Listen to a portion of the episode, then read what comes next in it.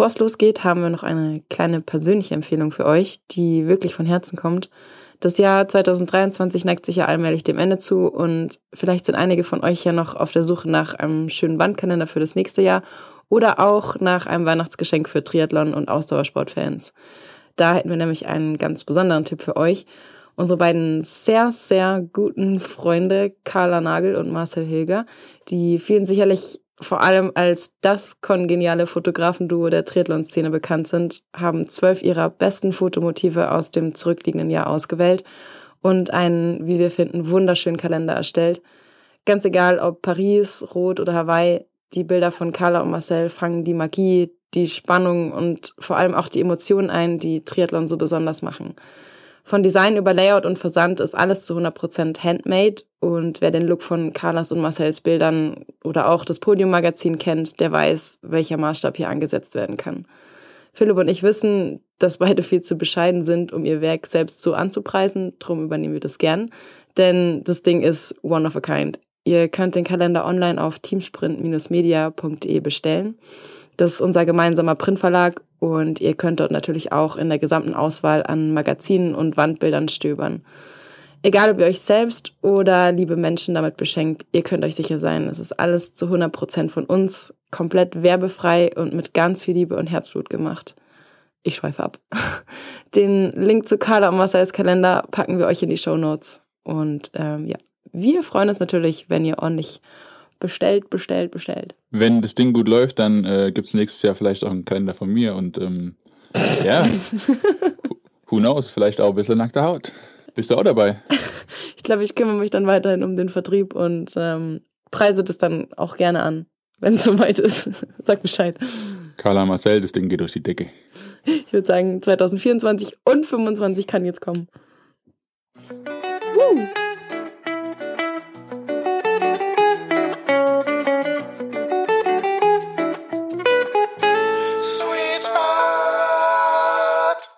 Das ist Sweet Spot, Baby. Gute und Servus. Guess who's back? Ich bin Philipp. Oh, und ich bin Franzi. Heute zum ersten Mal vom gleichen Ort wie in der letzten Folge. Es wird schon richtig langweilig. Aber das Environment hat sich trotzdem ein bisschen verändert, weil es liegt einfach unfassbar viel Schnee. Ja, bist du bereit für den Winter? Äh, ich glaube, ich war noch nie bereit für den Winter. Ich muss gestehen, hier ist der Winter wirklich sehr, sehr schön. Wir haben jetzt, wenn man Schnee als mit Winter gleichsetzt, dann haben wir jetzt ja zwei Tage Winter. Und wir sind halt auch schon ein bisschen mit dem Auto durch die Gegend gefahren. Deswegen bin ich auch ein bisschen durch, durch den Wind, weil wir haben uns ein bisschen Hochzeitslocations angeschaut. Äh, ja, deswegen waren wir halt schon ein bisschen unterwegs und haben die schöne Landschaft genießen können. Ich habe äh, passend jetzt, weil wir gerade am, am Anfang sind zum zum Einstand äh, direkt eine passende Frage. Und zwar, ja, ich glaube, ich war einfach zu viel auf der Rolle in letzter Zeit, hatte zu viel Zeit zum Nachdenken. Ähm, und da ist mir folgende Frage irgendwie gekommen. Und zwar habe ich mir so gedacht, was würde ich denn gerne als Einlaufmusik haben? Also vielleicht kurz, äh, um, um dich da mal abzuholen. Ich weiß nicht, du kennst es ja vielleicht irgendwie bei so äh, Veranstaltungen wie, weiß ich nicht, jetzt zum Beispiel ähm, Champions League oder so, kennst du ja diese Hymne, die da kommt. Ja. Und äh, das gibt es ja aber auch für Einzelsportarten. Also zum Beispiel beim Boxen.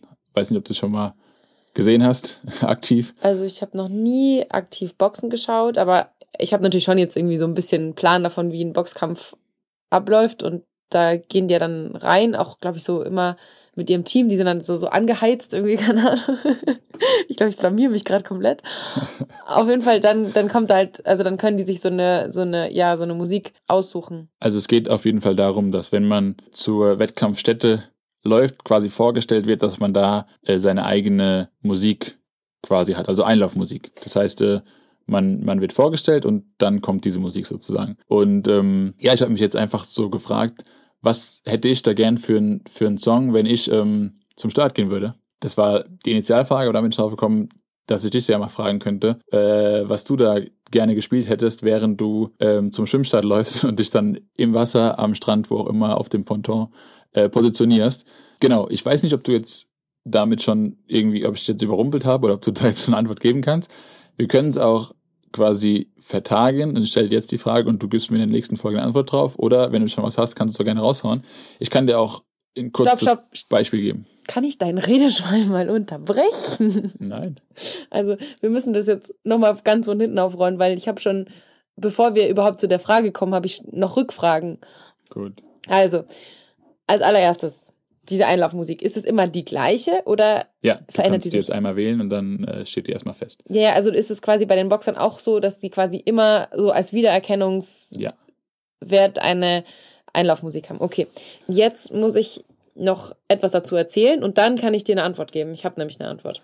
Also, früher, als ich noch sehr jung war und ähm, ein bisschen mehr in, im Schwimmsport drin, ich sage jetzt betont ein bisschen mehr, weil ich glaube, ich jetzt nie so intensiv mich dem Schwimmsport gewidmet habe, wie ich mich aktuell dem Triathlon widme oder auch dem Laufsport gewidmet habe.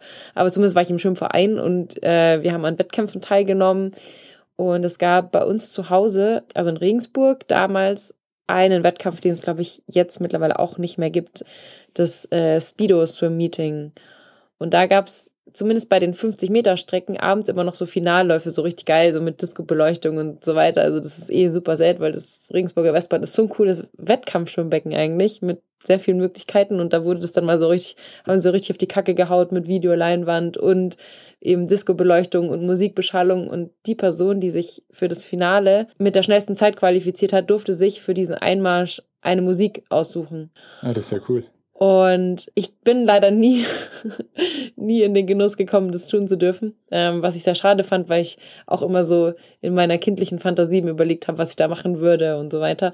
Aber zumindest manche durften das machen. Jedenfalls äh, war, hat mich das damals schon irgendwie so fasziniert und ich habe mir immer so überlegt, äh, wie das sein könnte. Also ich hätte, ich hätte auf jeden Fall eine Antwort parat auf deine Frage. Ich weiß nicht, ob die akzeptiert wird, aber kennst du Tony D? Oje, oje. Ich, will, ich möchte noch ganz kurz einhaken. Ich hatte mir noch was, also ich hatte mir daraus noch einen Anschluss überlegt und ich weiß nicht, ob du, also ich möchte das dir gern vorher sagen, bevor, bevor du deine Auswahl festlegst. Und zwar dachte ich, ähm, vielleicht können wir damit ja so, so eine Playlist starten. Und zwar könnten wir die Songs, die du jetzt sagst, oder beziehungsweise die mancher überlegt, da schon mal reinfeuern und dann hätten wir vielleicht äh, verschiedene äh, Songs, die man in Zukunft bei irgendwelchen Gelegenheiten dazu packen können. Dann hätten wir uns äh, so eine Playlist äh, bauen können. Ähm, finde ich gut, finde ich gut die Idee. Schließt sich auch gar nicht so aus, obwohl du jetzt den Einwand formuliert hast, weil du Angst hast, dass jetzt gleich voll der Krampf kommt. ähm, Finde find ich deswegen auch cool, weil äh, das tatsächlich schon an manchen Stellen mal äh, angefragt wurde. Ähm, jetzt nicht in Bezug auf diesen Podcast, aber zumindest in Bezug auf meinen Instagram-Account, dass ich da, wie sagt man, stolze Empfängerin von Nachfragen einer Playlist bin. Wahrscheinlich Ähm, immer dann, wenn du äh, meine Sachen umgesetzt hast. ich habe ich hab schriftliches Beweismaterial. Und es waren meine eigenen Songs, nicht deine. Weil man muss dazu sagen, Philipp lässt sich schon gerne auch von mir mal influenzen.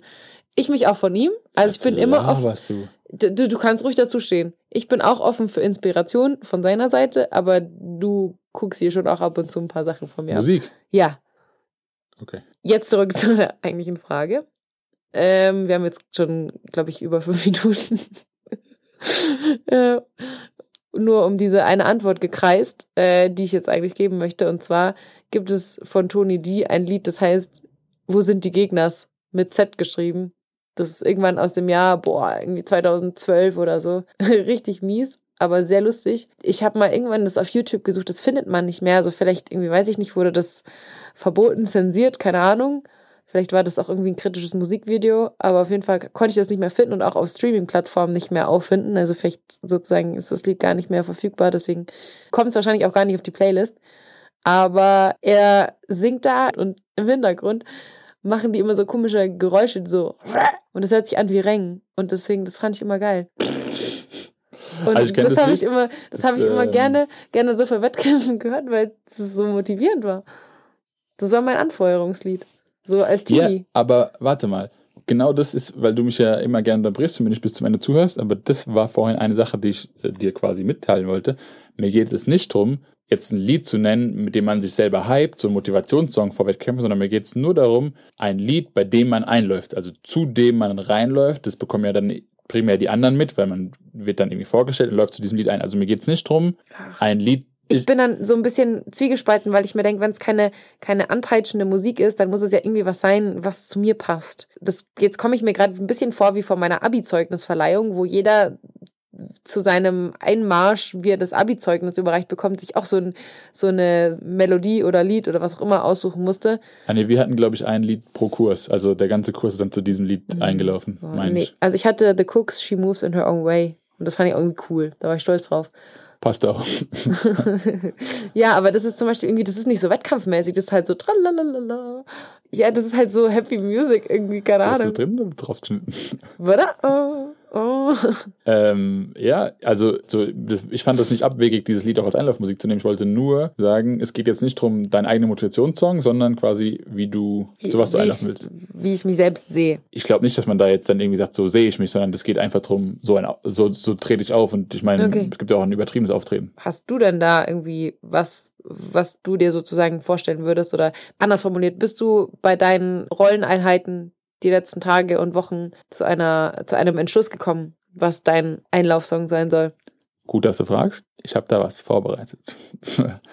ähm, also ich war mir unsicher die ganze Zeit und hatte ähm, mehrere irgendwie in der engeren Auswahl, aber ich habe dann irgendwie so, ein, so eine Unterscheidung getroffen und gesagt, geht es jetzt irgendwie um Deutsch oder um international? Und ich weiß halt nicht, zum Beispiel bei internationalen Rennen, wenn man da jetzt deutsche Musik spielt, ob das so, ob das so ankommt. Ich kann ja, ich, ich habe ja allein so die Situation nicht vor Augen, weil, also ich mache Mittel- und Langdistanz-Triathlon und manchmal ab und zu noch so eine puppelige olympische Distanz. So, da bin ich noch nie einmarschiert. So, ich bin da in ganz seltenen Fällen mal irgendwie mit meinem Namen vorgestellt worden und dann haben die Leute kurz geklatscht und dann, weißt du so, da wird eigentlich eine Liste einfach vorgelesen und ich bin noch nie irgendwo einmarschiert, geschweige denn, dass da irgendwie Musik kam, außer vielleicht mal irgendwie eine Hymne oder so. Also ihr werdet auf jeden Fall ähm, nächstes Jahr in der, in, der, in der Bundesliga dann auch äh, vorgestellt. Also da werden die Teams aufgerufen und ich meine sogar auch, dass die Namen äh, verlesen werden der Starter. das weiß ich, dass die Namen verlesen werden, weil ich habe ja jetzt auch schon ein paar Bundesliga-Rennen beigewohnt. Aber das ist doch, das ist doch kein Einmarsch. Das ist so ein. Ja, natürlich so nicht, aber ich meinte, wenn man jetzt vorgestellt wird, wenn es jetzt einmal gibt, wie beim Boxen zum Beispiel, wenn das jetzt beim Triathlon es gibt, Okay. was möchte man dann gespielt haben? ja, gut. Dann darfst du jetzt einmal. Okay, also ich mache einmal einen deutschen für den deutschen Markt und ich mache einmal für den internationalen Markt. Weil ich nicht weiß, ob ich das deutsche Lied auf internationalen Markt, ob das rüberkommt. Und zwar wäre mein Lied für den deutschen Markt, kennst du bes- bestimmt äh, von Casper Materia, Champion Sound. Das habe ich sogar schon mal live ziemlich geil gesehen in Berlin mit meiner Family. Wir waren zusammen, alle zusammen auf einem Casper Materia Konzert und das war sehr, sehr schön da. Und alle, die das jetzt irgendwie nicht ähm, direkt im Kopf haben, wir bauen eine Playlist, ich pack's da rein und äh, dann könnt ihr euch das Ganze anhören und dabei an mich denken, wie ich äh, einlaufe. Und ähm, wenn das Ganze jetzt international wird, dann hatte ich wirklich mehrere in der Auswahl. Und ich glaube, ich habe mich am Ende für Where the Hood At entschieden. Das kenne ich. Von DMX, kennst du? Nee, also vielleicht kenne ich es, wenn ich es höre, aber es, ist, es, es klingt so nach äh, American Rap. Da bin ich schlecht. Da bin ich ganz schlecht. Ich bin, bin Deutscher, bin ich gut, aber Englisch nicht so. Und äh, Kanye West mit All of the Lights hat ganz knapp dagegen verloren am Ende. Wenn wir jetzt eine Playlist machen und du da jetzt diese zwei Songs draufpacken darfst, darf ich dann auch wenigstens, damit es gerecht ist, auch zwei drauf machen? Ja, wenn du sagst, das eine ist für den deutschen Markt, das andere für den internationalen Markt, geht das auch.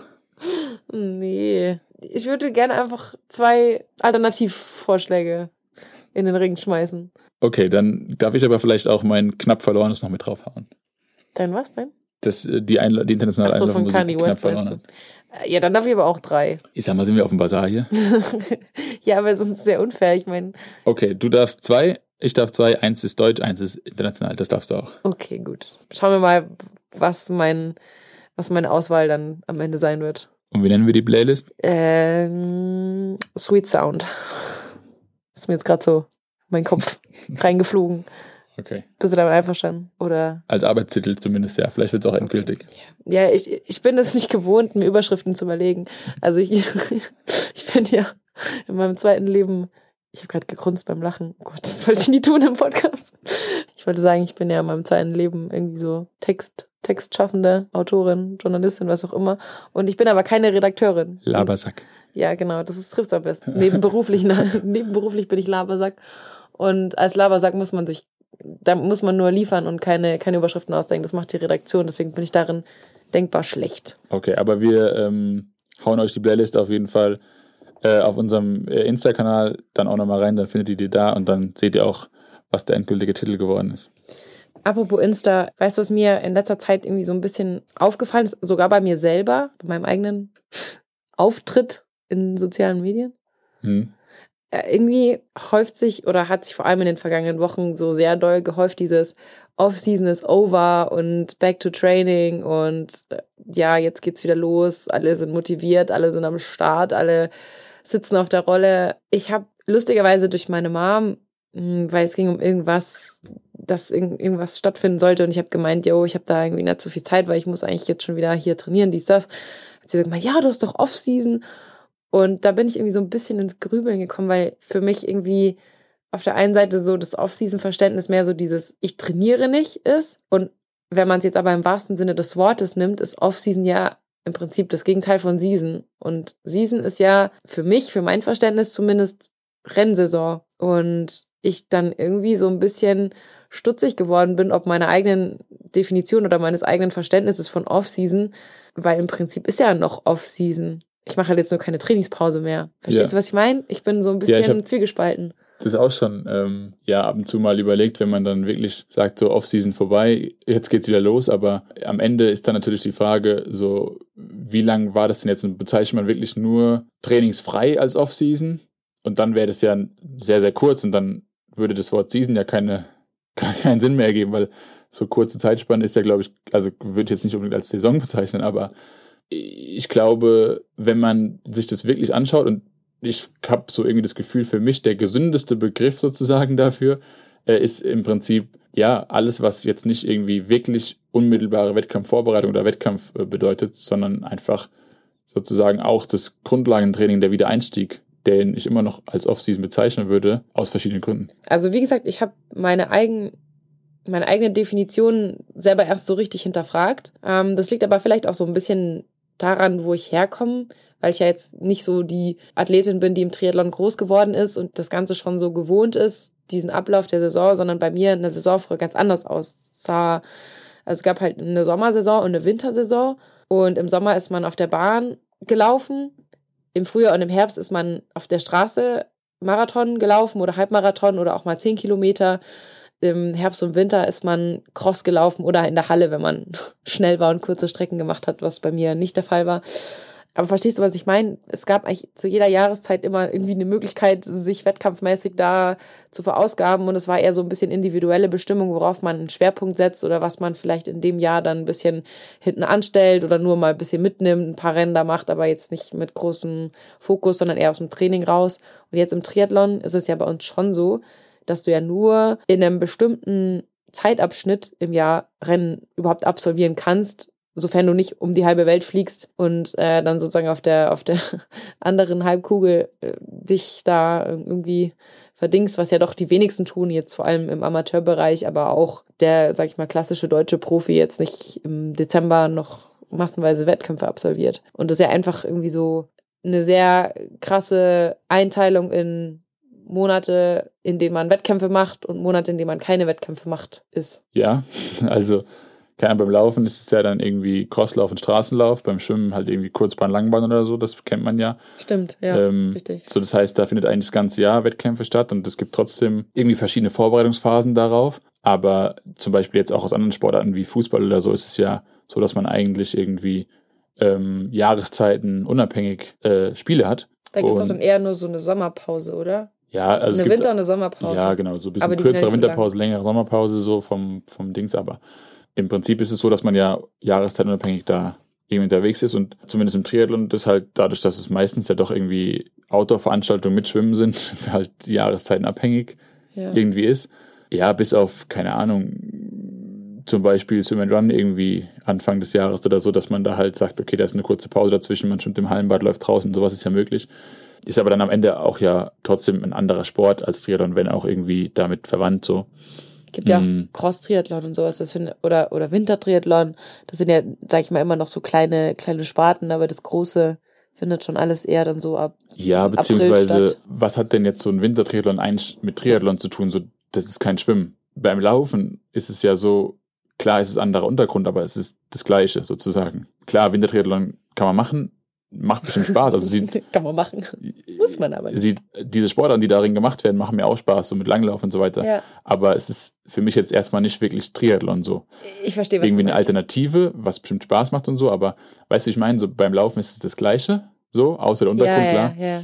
Aber so, ähm, Es ist einmal eine komplett andere Sportart, ja, richtig. Ja. Also du musst kein guter Schwimmer sein, um im Winter Triathlon gut zu sein. Das Ja.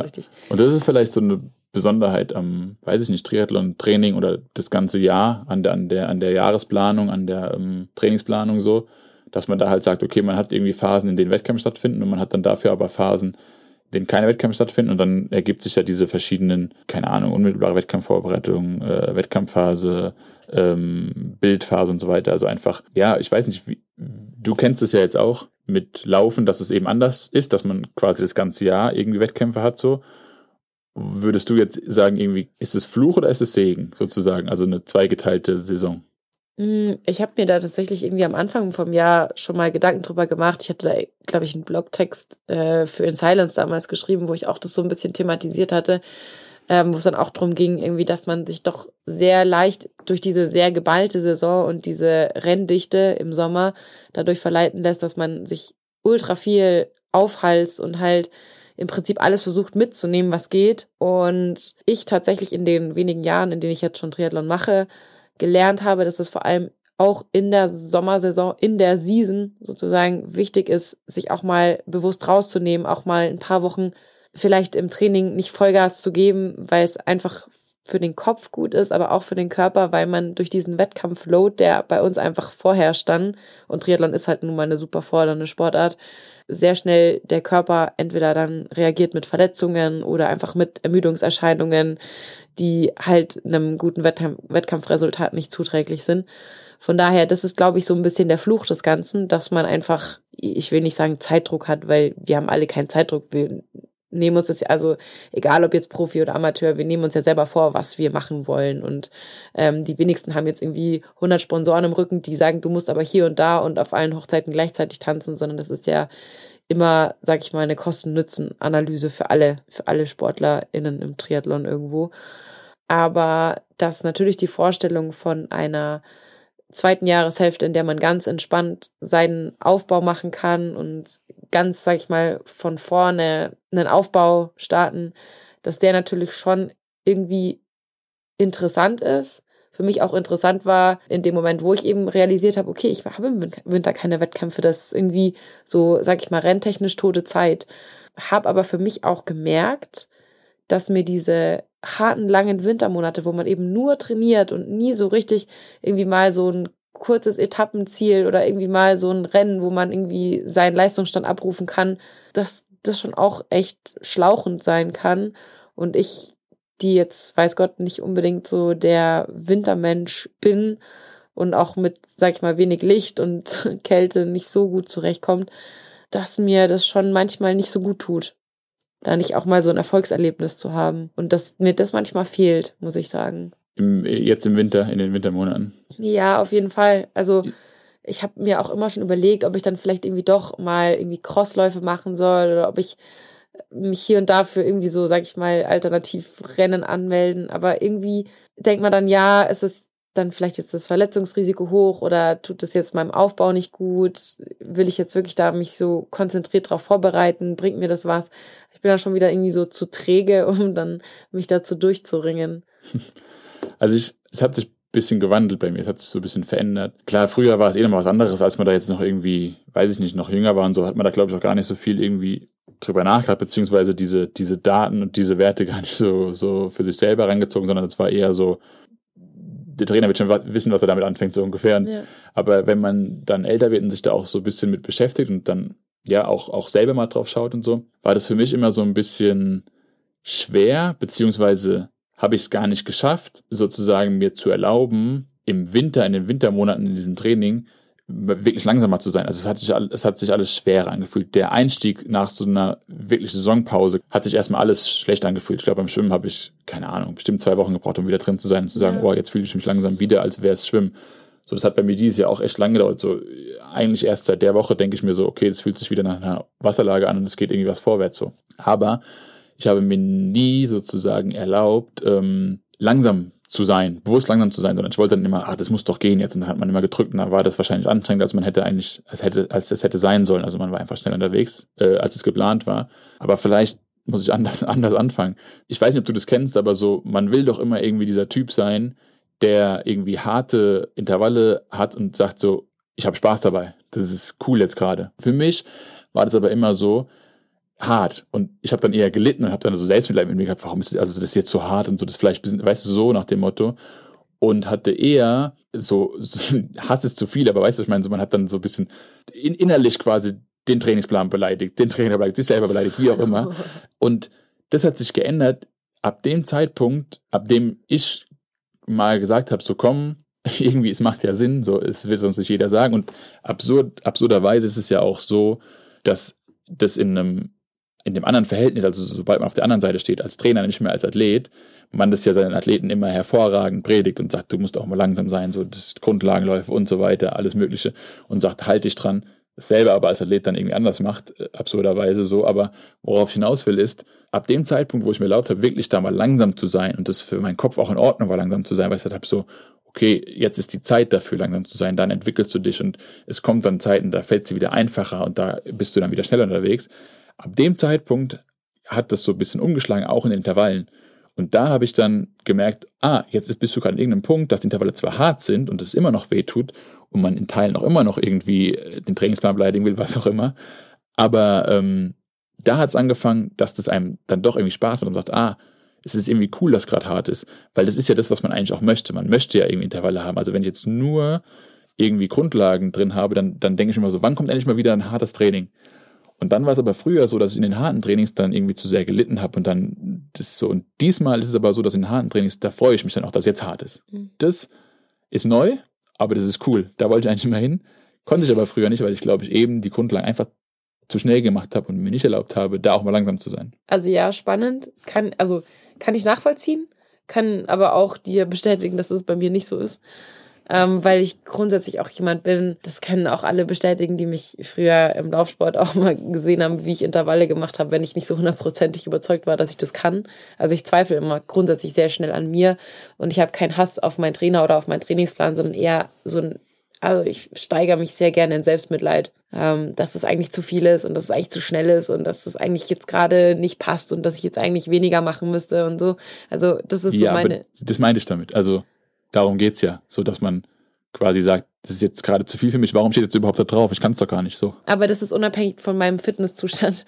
Ich wollte damit nur sagen, so dieses Gefühl teile ich nicht, dass ich aber schon grundsätzlich auch jemand bin, dass ich auch am Anfang von diesem, sag ich mal, Saisoneinstieg oder wenn man quasi einen neuen Aufbau macht, egal ob jetzt im Laufsport oder im Triathlon, ich meine, im Laufsport gibt es das ja auch, dass du pausierst und dann wieder anfängst, sei es jetzt nach einer Verletzung oder sei es eben, weil du mal Sommerpause gemacht hast oder weil du ein bisschen ruhiger gemacht hast. Also da gab es ja trotzdem auch, also da war man jetzt nicht immer sozusagen 365 Tage am Jahr am Pieken. Das ist ein Verb, das ich mir neu angeeignet habe. Früher beim Fußball hat immer gesagt, nicht mit der Pike. Äh, ja, nein, das hat irgendein Trainer hat das letztens so gemeint, dass man da und da, da muss man dann pieken. Und das ist dann sozusagen der Saisonhöhepunkt. Und was ich sagen will, in dieser Anfangsphase, wo man eben auch bewusst mal locker laufen oder trainieren muss oder wie auch immer, da äh, fällt mir grundsätzlich alles schwer. Also da bin ich dann auch bei den Intervallen un un unmotiviert, da bin ich bei allem unmotiviert und ich muss irgendwie, also ich, ich muss da einmal rauskommen und es dauert, das dauert bei mir sehr, sehr lange. Und dann, wenn es aber einmal geschafft ist, also wenn ich einmal merke, okay, es geht jetzt voran und ich habe jetzt da sozusagen einen Fortschritt erzielt und ich werde jetzt wieder fitter, dann kommt auch der Spaß zurück. Also ich brauche einmal so diesen, diesen Beweis für mich selber und das kann alles Mögliche sein, dass ich irgendwie äh, sehe, dass ich jetzt die und die Strecke schneller gelaufen bin als in der Woche vorher, ohne mich deutlich anzustrengen oder was weiß ich. Also nur, nur so Kleinigkeiten, die vielleicht nicht mal stimmen, einfach nur so vom Gefühl her, äh, dass ich dann auf einmal wieder, wieder happy bin und Motivation habe. Ja, aber das meine ich gar nicht. Also es ist hart, auch der Wiedereinstieg ins Training ist hart und das ist irgendwie, es fühlt sich alles noch nicht so wirklich rund an, sondern eher so vom Gefühl so ein bisschen eirig, so ein bisschen eckig, keine Ahnung, wie man es beschreiben soll, aber das meinte ich nicht, sondern ich meinte, klar, mir macht es dann auch erst wieder richtig Spaß sozusagen, wenn man dann sieht, ob es jetzt im Wasser ist bei irgendwelchen Intervalleinheiten oder wie auch immer, ist ja egal. Wenn man sieht, okay, so jetzt geht's, ab jetzt geht's quasi wieder voran. So, und man ist nicht immer hinter Zeiten hinterher, weil man weiß, eigentlich kann ich schneller. Das meine ich nicht, sondern natürlich ist es hart, natürlich ist es auch erstmal langsamer oder es fühlt sich auch härter an, als es irgendwie im Sommer noch so der Fall ist. Aber dass man diese harten Einheiten dann irgendwie genießen kann, beziehungsweise sagen kann, so, das ist doch das, was du wolltest. Du wolltest doch harte Einheiten und jetzt sind die da. Und dann sich da drin nicht selbst zu bemitleiden, sondern sozusagen sich dadurch noch ein bisschen anzuspornen, zu sagen, okay, jetzt gehe ich das harter, weil das will ich ja. Das ist ja, das ist ja irgendwie das Coole daran. Und das ging aber erst, als ich gelernt habe, in den anderen Einheiten dann dafür auch langsam sein zu dürfen. So Trust the Process mäßig. Also, das ist das eine dass du natürlich jetzt gerade sagst, ich bin jetzt ja gerade noch im Aufbau, ich muss jetzt gerade nicht hier irgendwie die Höchstform haben, ich muss nicht die super Shape haben, dies und das, ich muss jetzt nicht insgesamt mit allem schon rundum zufrieden sein. Das ist für mich auch immer so ein Punkt, ähm, das irgendwie anzuerkennen, dass jetzt gerade nicht alles perfekt sein muss, was mir super schwer fällt, weil ich, ja, wir hatten das Thema jetzt vor ein paar Tagen. Ich weiß auch, dass du da immer ein bisschen kritisch dem gegenüberstehst, weil ich einfach da oft ein sehr verzerrtes, verzerrte, eine sehr verzerrte Eigenwahrnehmung habe dass ich halt auch jemand bin, der im Winter einige Kilos mehr hat als im Sommer und das auch merke und das ist überhaupt nicht schlimm und es stört keinen, es tut auch meiner Leistung keinen Abbruch, beziehungsweise ist eigentlich sogar gut fürs Wintertraining, behaupte ich jetzt einfach mal. Und es ist, es ist auch sonst gut. Ja, natürlich, aber. Weil äh, du so auch gut aussiehst. uh. Also Philipp findet mich im Winter schöner als im Sommer. Big Mama. Aber ich das selber halt nicht sehe. Und diese, diese Kilos, die ich sozusagen im Winter mehr, oft dann irgendwie so für mich sozusagen gleichgesetzt mit der schlechteren Leistungsfähigkeit, die ich im Winter habe, sind. Und das stimmt aber nicht, das ist Quatsch, weil das eigentlich ja voll die gute Reaktion von meinem Körper ist, dass er in der Offseason, sowohl in der Trainingspause als auch in den Wochen danach, sozusagen sich wieder Kräfte sammelt und wieder halt sozusagen was ranholt, was er in einer langen, anstrengenden Wettkampfsaison einfach halt, was ihm abhanden gekommen ist an, an Reserven und an so, ja. und dass es eigentlich, eigentlich voll gut ist, aber es mich so runterzieht, weil ich mich davon so verrückt machen lasse, weil ich mir die ganze Zeit im Training denke, boah, das ging aber im Sommer leichter und das ist mir doch da nicht so schwer gefallen. Und also das ist jetzt nicht nur mein Körpergewicht, was da irgendwie mit reinspielt, sondern generell einfach so meine, dass ich, dass ich im Winter viel schlechtere Haut habe als im Sommer, dass mir die Sonne fehlt. Also ich lasse mich da so richtig, richtig in so einen Sumpf reinziehen und ähm, das bringt mich jetzt aber eigentlich zu meinem Punkt, dass du damit recht hast, was du sagst, ähm, dass man eigentlich auch die jetzige Zeit als Off-Season bezeichnen darf und sollte, weil auch wir beide in unserem, ich sag mal, Lifestyle außerhalb vom Training Dinge tun, die wir jetzt in der Wettkampfsaison nicht machen. Einfach weil die Zeit dafür da ist und weil man sich das jetzt gerade irgendwie mehr, ja, gönnen ist blöd, weil man soll sich auch in der Wettkampfsaison was gönnen, aber dass man, also zum Beispiel ich eigentlich immer so nach der Gesetzmäßigkeit lebe, dass ich sage, also bis Silvester ist es mir vollkommen egal, wie viel Alkohol ich trinke. Das mache ich einfach so, wie ich Bock drauf habe. Ich muss mich jetzt nicht irgendwie stutzbesoffen irgendwo in die Ecke knallen, aber wenn irgendwie sich die Gelegenheit bietet, dass man sagt, okay, man stößt irgendwo mit an oder es gibt irgendwie Glühwein auf dem Christkindlmarkt oder so, dass ich das dann einfach Weihnachtsmarkt für die normalen Menschen da draußen. Ich liebe Glühwein. Ich liebe Glühwein und ich möchte Glühwein trinken an Weihnachten. Und wenn ich Bock drauf habe, dann will ich kein schlechtes Gewissen haben. Und ich glaube, wenn jetzt sozusagen irgendwie ein Wettkampf anstehen würde oder so, dann hätte ich immer ein schlechtes Gewissen. Und das ist für mich echt eine coole Zeit, so jetzt gerade die Weihnachtswochen, wo es auch dann überall Plätzchen gibt und überall Lebkuchen gibt und so weiter, wo man einfach sagt, who cares? Es ist gerade einfach nicht so wichtig, es ist natürlich trotzdem wichtig, sich gesund zu ernähren und so weiter, da jetzt irgendwie nicht komplett äh, zu eskalieren. Aber es ist gerade für mich, für meine sportliche Leistung noch nicht so bedeutend und vielleicht sogar besser, auch einfach mal ein bisschen, sag ich mal, die Zügel lockerer zu lassen. Ja, das ist ja eigentlich das, was dann irgendwie der, der Hinweis darauf wäre, dass es vielleicht ja ein Segen ist, diese, diese Unterteilung in Season und Off-Season. Wobei auch da dann dadurch ja im Sommer halt einfach alles gequetschter und voller ist. So, ansonsten, wenn jetzt irgendwie Triathlon das ganze Jahr gehen würde, würde man ja wahrscheinlich nicht einfach doppelt so viele Wettkämpfe machen. Und von daher wäre dann zwischen den Wettkämpfen da auch ein bisschen mehr Platz für, was weiß ich, verschiedene Sachen, die man sonst vielleicht nur in der Offseason schafft. Also zum Beispiel, ich würde es in der, in der Saison nicht schaffen und ich habe es auch bis jetzt noch nicht geschafft, also ich muss es noch tun, aber zum Beispiel die Steuern zu erledigen oder so oder einen Umzug oder so, das, den Umzug, den wir gemacht haben, haben wir in der, in der Saison nicht geschafft. Ja, total.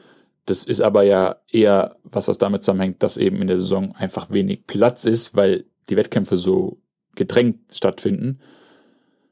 Ja, was ja, glaube ich, einfach gehen würde, wenn die Triathlon-Saison das ganze Jahr gehen würde. Weil dann hätte man dazwischen wahrscheinlich auch mal längere Phasen, wo man sowas doch unterbringen könnte. Mhm, Ja, ich glaube, dass das Gewissen da halt auch einfach, wie ich jetzt gerade vorhin schon gemeint habe, so eine wichtige Rolle spielt, dass natürlich wir beide jetzt nicht die Menschen sind, die, wenn sie Wettkampfsaison haben, nicht auf eine Geburtstagsfeier gehen, sondern dass wir eher dann, wenn wir irgendwie ähm, zwei Bierchen getrunken haben statt eins, dass wir dann ein schlechtes Gewissen haben und uns irgendwie vielleicht dann Vorwürfe machen, warum wir das jetzt gemacht haben oder ob das jetzt so clever war oder vielleicht, wenn es uns auch irgendwie mal nicht so gut geht, dass wir uns, dass wir das dann sofort darauf beziehen, dass wir ja sozusagen jetzt einen Fehler gemacht haben. Ähm, Ja, wobei das bei mir mittlerweile auch einfach an so einen Punkt gekommen ist, wo ich sagen muss, dass mir es am nächsten Tag einfach ganz schlecht geht, wenn ich mal ein bisschen zu viel getrunken habe. Und das ist aber jetzt nicht immer irgendwie messbar an zwei Gläsern, drei Gläsern, wie auch immer, Nee. sondern einfach so, man merkt das dann schon irgendwie, was jetzt dann, manchmal geht halt ein bisschen mehr, manchmal nicht so viel, aber quasi das dann über den Durst sozusagen zu trinken, geht mir am nächsten Tag, tut mir einfach so weh und auch am Tag danach, also am übernächsten Tag. Und von daher ist es auch so eine Sache, weswegen das ja jetzt auch nicht exzessiv stattfindet, aber klar, mehr als in der ähm, eigentlichen Wettkampfsaison. wir wissen schon, du brauchst ja auch mehr Schlaf mittlerweile. Ich habe vielleicht mehr zusammenhängenden Schlaf, aber dafür mache ich weniger Powernaps oder, oder ich will es nicht mehr als Powernap bezeichnen, du, du schaltest ja komplett ab, so du, du redest ja und in der nächsten Sekunde ist Wie alles. nennt man, wie nennt man diese Krankheit? Ich habe vergessen. Narkolepsie. Ich habe manchmal so richtig tagsüber so richtig narkoleptische Phasen. Einfach Shutdown. einfach, wie dieser Windows, diese runterfährt. einfach runtergefahren. Gestern bei der Autofahrt war es wirklich so, dass ähm, ich eine E-Mail schreiben wollte. Also es war jetzt nicht irgendwie ein Hexenwerk, es war auf Englisch, also man musste so ein paar Sachen so umdenken, weil es irgendwie relativ komplizierte Worte waren, ähm, die ich jetzt auch nicht so alle hundertprozentig parat hatte. Aber auf jeden Fall bin ich währenddessen, also müde ist kein Wort. Ich habe dann wirklich zu dir gesagt, so, ich muss jetzt fünf Minuten schlafen, sonst, sonst passiert nichts. Und ich schlafe dann wirklich, während ich rede oder während ich ein Wort tippe, klappe ich einfach komplett weg. Äh, einfach Ausfallerscheinung. Aber ja, und deswegen bin ich mir am Ende gar nicht so sicher, wer jetzt wirklich am Ah. äh, mehr, mehr schläft oder ob das einfach nur ich dann ich halt glaube, mir ich, das ja, ich brauche einfach nicht nachts so. nehme und tagsüber nicht so. Ich glaube, ich brauche einfach nicht so viel zusammenhängenden Schlaf. Ich glaube, ich muss brauche so häppchenweise, so wie die Leute früher im Mittelalter, die sind auch anscheinend irgendwie so ab, und- ab und zu, also alle zwei Stunden so aufgestanden. Ich finde das, Cristiano Ronaldo macht das auch. das wollte ich gerade sagen, das hast du von mir. Aber das finde ich irgendwie spannend, so dass der, ähm, ich meine, wenn ich das noch richtig zusammenkriege, schläft der irgendwie 90 Minuten und ist dann für drei Stunden immer wach. Und dann geht es auch gut auf mit Trainingsstunden, die er hat und, und Spiel und so weiter. Wenn ich es richtig hinbekomme, ist es irgendwie so. Mein Brudi, mein Brudi. Im Geiste. Vielleicht CR7. Ähm, Ja. Hat der auch einen Einlaufsong? FR0. ja, aber ich merke ja auch zum Beispiel, dass es jetzt nicht so ist, dass wenn ich in der Offseason bin, dass ich dann irgendwie mehr schlafe oder dass, dass mein Körper dann irgendwie sich da was zurückholen muss oder so. Das ist ja auch nicht der Fall. Nee. Aber wir haben gesagt, wir wollen früher ins Bett gehen. Ja, und ich habe irgendwie das Gefühl, dass es bei mir auch nicht mit dem Trainingsload zusammenhängt, sondern es einfach so gewisse Phasen im Jahr gibt, da merke ich, da bin ich morgens, wenn es ums frühe Aufstehen geht, irgendwie müder als in anderen Jahresphasen. Aber woran es genau liegt, habe ich bisher noch nicht durchstiegen. Was ich aber noch sagen wollte, ist, ähm, weil wir auch darüber gesprochen haben, Offseason länger ziehen und so weiter und dass es dann schwer ist, wieder zurückzukommen und was mir irgendwie immer geholfen hat in diesen sozusagen schwereren Phasen des Trainings, in denen man sich irgendwie nicht so gut gefühlt hat, beziehungsweise gedacht hat, ah, ich bin so langsam oder ich bin überhaupt nicht gut, waren dann so Highlights zu setzen. So sei es irgendwie eine Winterlaufserie, wo man dann eben dann doch mal einfach zum Beispiel die 10 Kilometer All-Out laufen konnte und gemerkt hat, ich bin gar nicht so weit entfernt, so irgendwie, da steht eine ganz gute Zeit jetzt auch am Ende. Ähm, logischerweise immer mit der Einordnung, ja, ich, wie du es gesagt hast, will gerade nicht pieken. So, das heißt, im Sommer bin ich dann ja nochmal schneller, aber trotzdem merkt man so, ich habe gerade trotzdem das Potenzial, irgendwie dann eine ganz gute Zeit abrufen zu können. Oder war bei mir zum Beispiel, wir hatten dann früher im Vereinstraining immer zu regelmäßigen oder in regelmäßigen Abständen, das war meistens monatlich, einfach einen Schwimmtest. Wir wussten ganz Oh. genau, jetzt wird halt ein Test geschwommen und das waren so meistens 400 Meter, manchmal irgendwie auch 400, 200 Meter, also irgendwie so. Aber ich habe mich irgendwie da immer drauf gefreut, Mm. weil so klar, wahrscheinlich ist es für mich einfach, sich drauf zu freuen, weil ich meistens da dann die beste Zeit auch hatte, so, aber das ging mir mehr drum, zu wissen, Dass du So- einmal im Monat deine Vereinskameraden nach allen Regeln der Kunst zersägen kann. kaputt machen kannst. Und dann habe ich äh, auch ein, dann habe ich auch Einlaufmusik angemacht und bin aus der Halle gegangen, nach Hause gefahren. Wollte gerade sagen. Aber was ich sagen wollte ist, es ging einfach nur darum, dass man gemerkt hat, in dieser Zeit, in der man sich nicht so gut fühlt, in der man sagt, meine Wasserlage stimmt nicht, irgendwie es fühlt sich alles ein bisschen schwerfälliger an, dass man dann gemerkt hat, wenn es drauf ankommt und jetzt wirklich mal das gestoppt wird sozusagen, oder ich muss mal all out gehen, bin mal gezwungen dazu irgendwie, dass dann eigentlich da ist, dass es dann natürlich nicht die Zeit ist, die man im Sommer dann, dann hat oder haben möchte, aber dass sie trotzdem nicht so weit davon entfernt ist. Und das irgendwie in regelmäßigen Abständen zu machen, hat mir immer so ein bisschen Confidence wieder gegeben, dass das einfach gerade halt, wie gesagt, so eine Phase ist, in der man das wieder aufbaut, in der sich das auch mal ein bisschen schwerer anfühlen darf, weil man merkt, es fühlt sich irgendwie schwerer an, subjektiv, aber objektiv, wenn ich die Zeiten angucke, ist trotzdem, ist es okay. Frage dazu.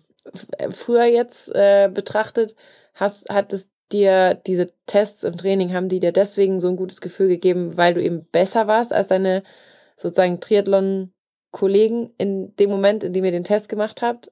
Also denkst du, wenn du das Schlechteste gewesen wärst, hätte es sich trotzdem irgendwie gebockt? Ja, weil zum Beispiel bei den Winterlaufserien war das eigentlich der Fall, dass ich dann wahrscheinlich eher fast der schlechteste von Okay. meinen Kollegen war, die da am Start waren.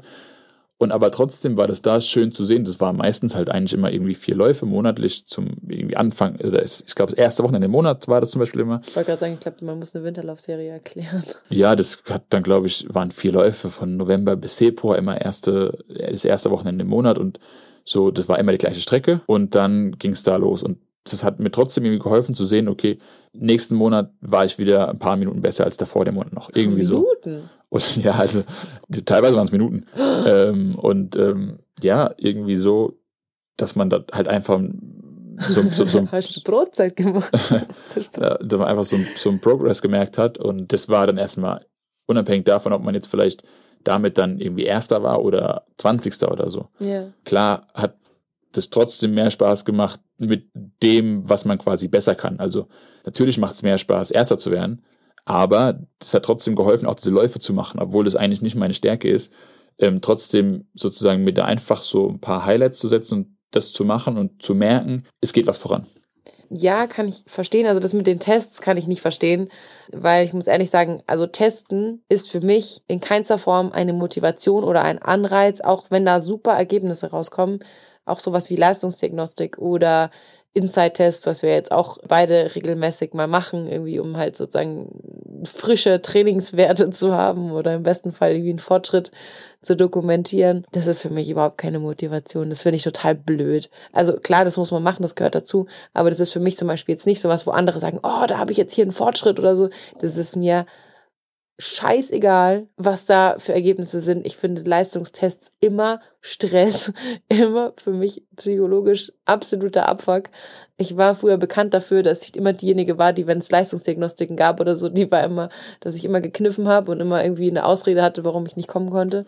Zum Glück machst du keinen Leistungssport, wo es um Platzierung oder Zeiten geht. Doch, genau, das ist ja der Punkt. Punkten und Zeiten, das ist ja für mich was ganz anderes. Wenn ich dann irgendwie ein Podium habe, wo ich dann irgendwie sagen kann, boah, äh, ich bin jetzt in den Top sowieso was, das motiviert mich viel mehr. Und darum finde ich den Ansatz so jetzt mit einer Winterlaufserie und sowas ja an sich total cool und interessant. Ähm, und frage deswegen auch nach, ob es dich jetzt nur motiviert, der Beste zu sein oder auch einfach generell dich in den Wettbewerb zu stellen. Weil Wettbewerb für mich viel cooler und viel spannender ist, selbst wenn ich nicht gut bin, weil mir das viel mehr gibt, als irgendwie so dieses rein datenbasierte Zahlen abgleichen und sagen, jetzt bin ich in diesem Moment, Monat schon besser als in dem Monat davor. Den Ja. Progress, den sehe ich nicht. das ist auch am Ende nicht das, was, ja, weiß ich nicht, das Ziel ist oder so. Natürlich machen wir, denke ich, alle den Wettkampfsport, weil es da halt einfach auch um Platzierung geht und um Vergleiche mit, ja, irgendwie anderen. Also zu wissen, wo steht man denn da? Und das nicht nur darum geht, bin ich jetzt irgendwie besser als letzte Mal. Aber Ja. trotzdem geht es halt auch irgendwie darum. Es geht ja trotzdem auch darum zu sagen, habe ich einen Fortschritt gemacht? So. Weil irgendwie ein Rennen zu gewinnen mit einer Zeit, die man schon mal besser dahingelegt hat, ist zwar immer noch ganz cool, logisch, aber hat dann irgendwie trotzdem sowas, wo man denkt, ah, ich war schon mal besser. Ja, trainingswissenschaftlich hast du vollkommen recht. Und es ist ja jetzt, sag ich mal, für den Coach an sich Nee, auch vom Gefühl meine ich. Ja, aber mein Gefühl beeinflusst es nicht so krass, weil mein Gefühl viel subjektiver ist und wenn die Werte toll sind und ich fühle mich aber scheiße, dann bringt mir das. Also ich glaube, es gibt Leute, die können sich davon hochziehen. Ich kann das einfach nicht. Ich bin zu competitive. Ich brauche da den Vergleich. Ähm, darum finde ich es auch mega schade, weil das kann man ja jetzt auch dazu sagen. Aber da hat ja immer Vergleich stattgefunden. Also bei allem. Wenn ich jetzt sage Winterlaufserie, ist Vergleich, weil du läufst mit anderen. Ja, ja, genau. Wenn ich sage. Test im Training mit, der, mit dem Team zu schwimmen, auch, weil du hast den Vergleich mit den Teamkollegen und so. Ja, okay, wenn du dich dann auch wirklich mit deinen Teamkollegen vergleichst und jetzt nicht nur deine Zeiten vergleichst und sagst, ja, schau mal, ich bin ja jetzt hier ja schneller geworden, ist mir doch egal, ob mein Kollege mich jetzt überholt hat. Nee, nee, geht schon äh, Kampf um Leben und Tod ist das, wenn wir Tests geschwommen sind. Ja, ja, ich erinnere, das war bei uns im Schwimmverein auch so. An alle 96er Mädels, fühlt euch gegrüßt und geküsst. Ähm, es war jedes Mal einfach nur schlimm. Von mir auch die Küsse.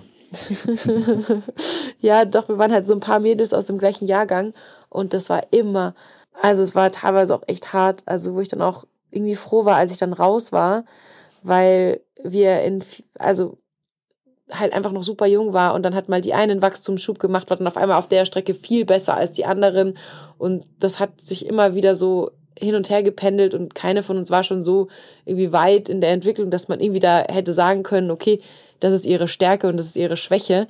Und ich bin einfach später gewachsen als andere, war dann eher so in diesen technischen Sachen besser, also so 200 Schmetterlinge oder 400 Lagen und habe zum Beispiel graue Langstrecke abgrundtief gehasst. In, in meiner Erinnerung war ich immer der Beste. Ja, das mag sein, aber du bist auch generell einfach jemand, der sich selber als sehr positiv abspeichert und ich eigentlich immer so mh, mich sehr schlecht wahrnehme oder irgendwie so sehr, sehr defizitär den anderen gegenüber und eben dafür immer Bestätigung braucht, dass ich gar nicht so schlecht bin, wie ich mir immer einbilde. Aber irgendwie haben wir festgestellt, dass es im Wettkampf dann sich sogar eher dreht.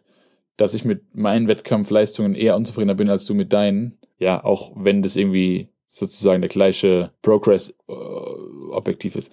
Hängt vielleicht auch mit der Platzierung, Platzierung zusammen. Ja, also wie, um das vielleicht nochmal kurz auszuführen, Philipp und ich haben schon festgestellt, dass ich mich grundsätzlich im Wettkampf auch, wenn meine Werte nicht so stimmen, wie sie vielleicht hätten sein sollen, laut Trainingswerten und so weiter und Vorgabe von meiner lieben Trainerin, dass ich mich trotzdem eher mit Resultaten zu, zufrieden gebe oder sehr glücklich darüber bin, wenn ich sage, ich habe die und die Platzierung erreicht und ich war ja da in dem Bereich, sag ich mal, im Vergleich zu meinen Konkurrentinnen, wo ich mich auch gerne gesehen hätte.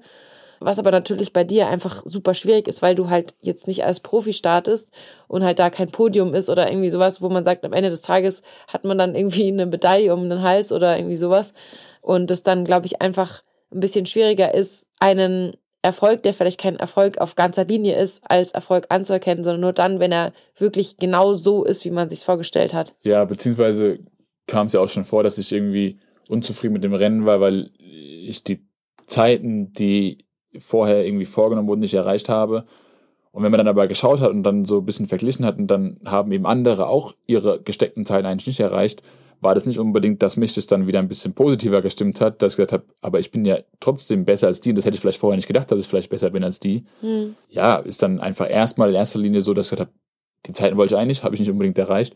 Es dauert dann manchmal so ein bisschen, ähm, um das dann wieder positiver Ja. zu gestalten. Aber Das Age-Grouper-Feld ist ja bei euch auch sehr viel schwerer zu durchblicken. Also bei mir ist es ja doch relativ gut einschätzbar, wenn ich an den Start gehe, wer kann was, wer wird eine starke Schwimmzeit abliefern, wer wird auf dem Rad mich einholen und so weiter. Das kann man natürlich nie so hundertprozentig vorhersehen, weil es ist immer noch Triathlon, aber man hat zumindest so ein bisschen Gefühl für die Renndynamik. Und das hast du halt, glaube ich, jetzt so in den Feldern, in denen du startest auf Mitteldistanz, glaube ich, ist das super undurchsichtig.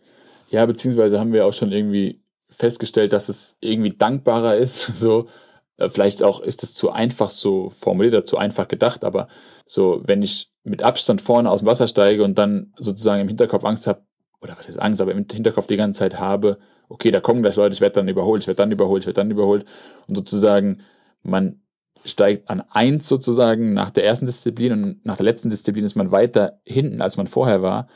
Und eben andersrum zu sagen, okay, mit dem Laufen, was halt die letzte Disziplin ist, rollt man noch Plätze auf und äh, arbeitet sich weiter nach vorne und ist dann auch am Ende platzierungstechnisch weiter vorne, als man nach der ersten Disziplin noch war, dass das dann einfach, glaube ich, auch im Ziel dann ein bisschen positiver direkt wirkt, als jetzt das andere, als die andere Richtung sozusagen. Ja, ja, das hatten wir ja schon mal, dass da definitiv, sag ich mal, meine, meine Stärkenverteilung da ein bisschen mir mehr entgegenkommt als bei dir, dass du halt immer im Prinzip sozusagen, nachdem du das Wasser verlassen hast, halt irgendwie deine Motivation hochhalten musst.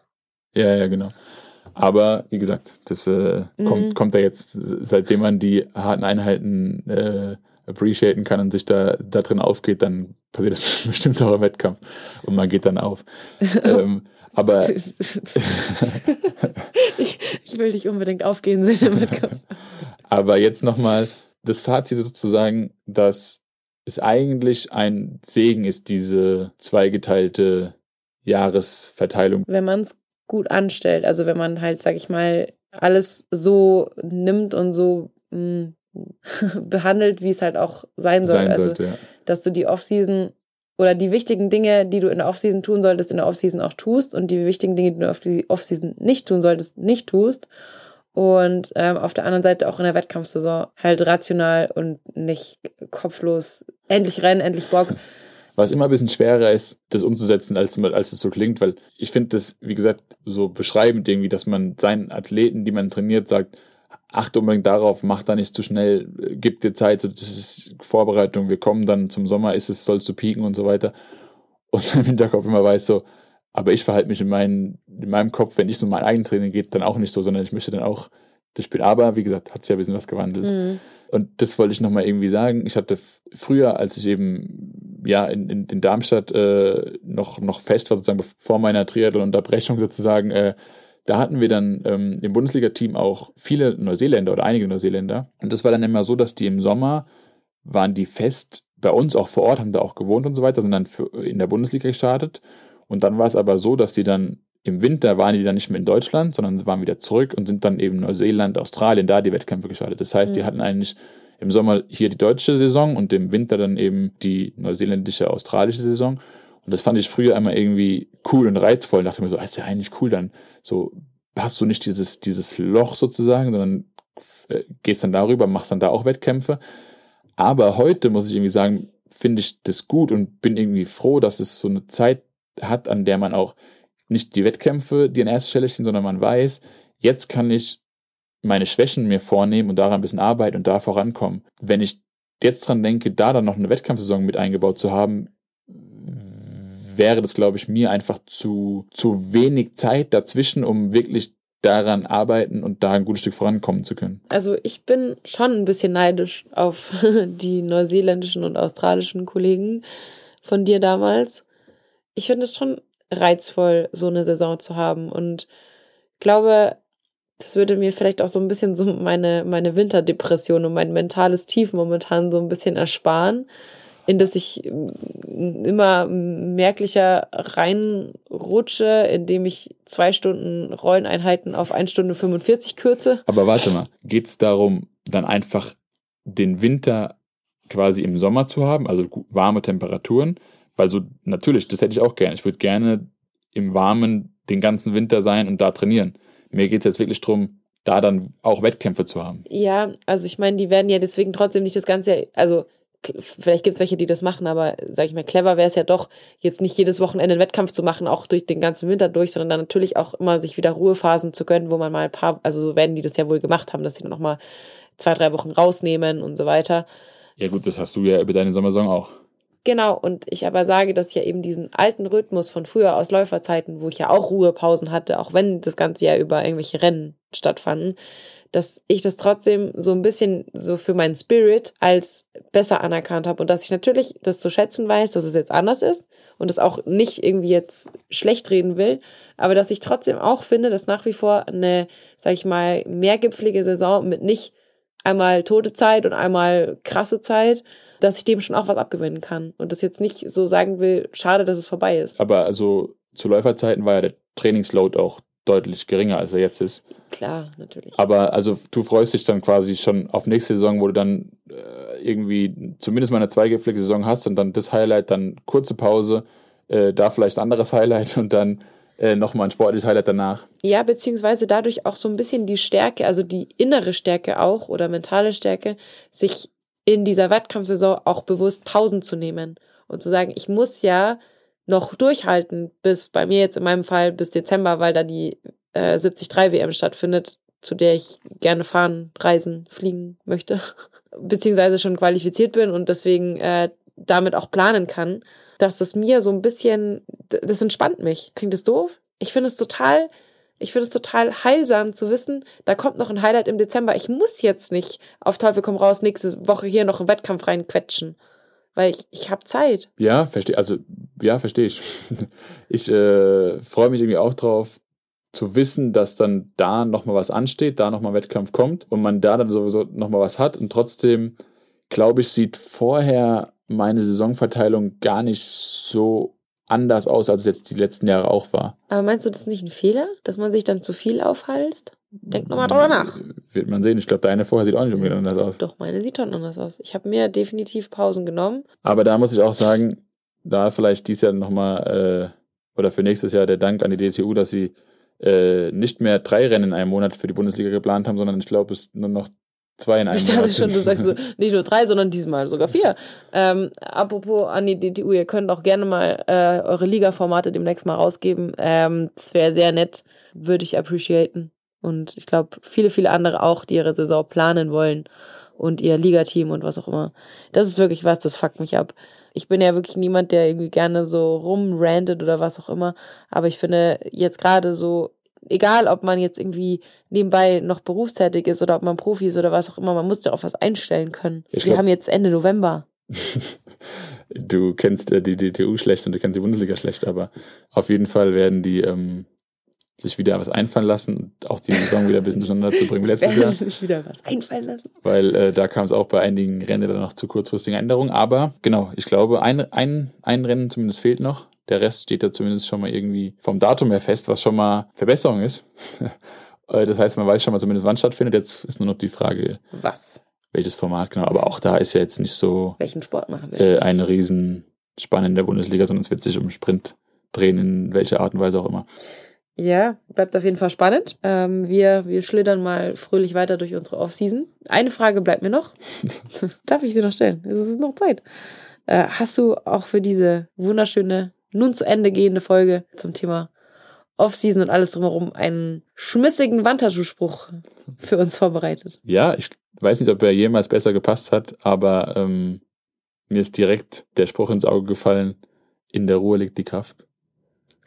Und ähm, den möchte ich euch zum Abschluss mit auf den Weg geben.